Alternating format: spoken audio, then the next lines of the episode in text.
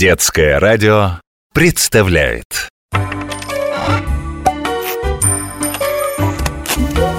Необыкновенные истории обычных вещей Папа, я хотела скрепить рисунки, она упала и потерялась Кто она? Скрепка М, Так возьми другую Что значит другую? А как же я? Эй, я здесь! Меня такой тихий голос? Ах, Наверное, потому что проволока, из которой я сделана, слишком тонкая. А, а, а! Ну вот. Валяйся теперь скрепочка под плинтусом. Пылись. Ну, папа! Папа, папа! У меня, если хотите знать, тоже папа есть. Между прочим, иностранец. Точнее, норвежец. А еще точнее, Иоганн Валер Это он догадался придать проволоке такую форму Чтобы с помощью нее можно было скреплять важные документы. Правда, что это такое, я не знаю. Мной ни разу важные документы не скрепляли. Впрочем, я отвлеклась.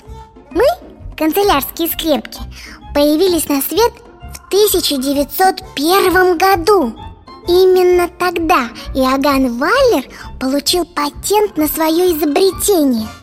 До этого важные документы сшивали ниткой или нанизывали на обыкновенную булавку. И это было небезопасно.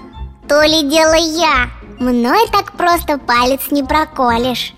Скажу по секрету, что отцов-изобретателей у меня было сразу несколько Но только Иоганну Валлеру суждено было войти в историю. Во время Второй мировой войны жителям захваченной немцами Норвегии строго-настрого запрещалось носить значки с изображением изгнанного короля. Вот тогда норвежцы и вспомнили о моем папе и обо мне. Скрепки стали носить на одежде в знак всеобщего единства перед лицом опасности. Так однажды маленькая канцелярская скрепка сплотила целый народ. За это в столице Норвегии Осло мне поставили памятник. Он до сих пор там стоит. Ой, куда вы меня тащите? Папа, я нашла ее Теперь я скреплю все свои рисунки И ни один из них не потеряется Раз и все Так вот вы, оказывается, какие красивые, важные документы. Необыкновенные истории обычных вещей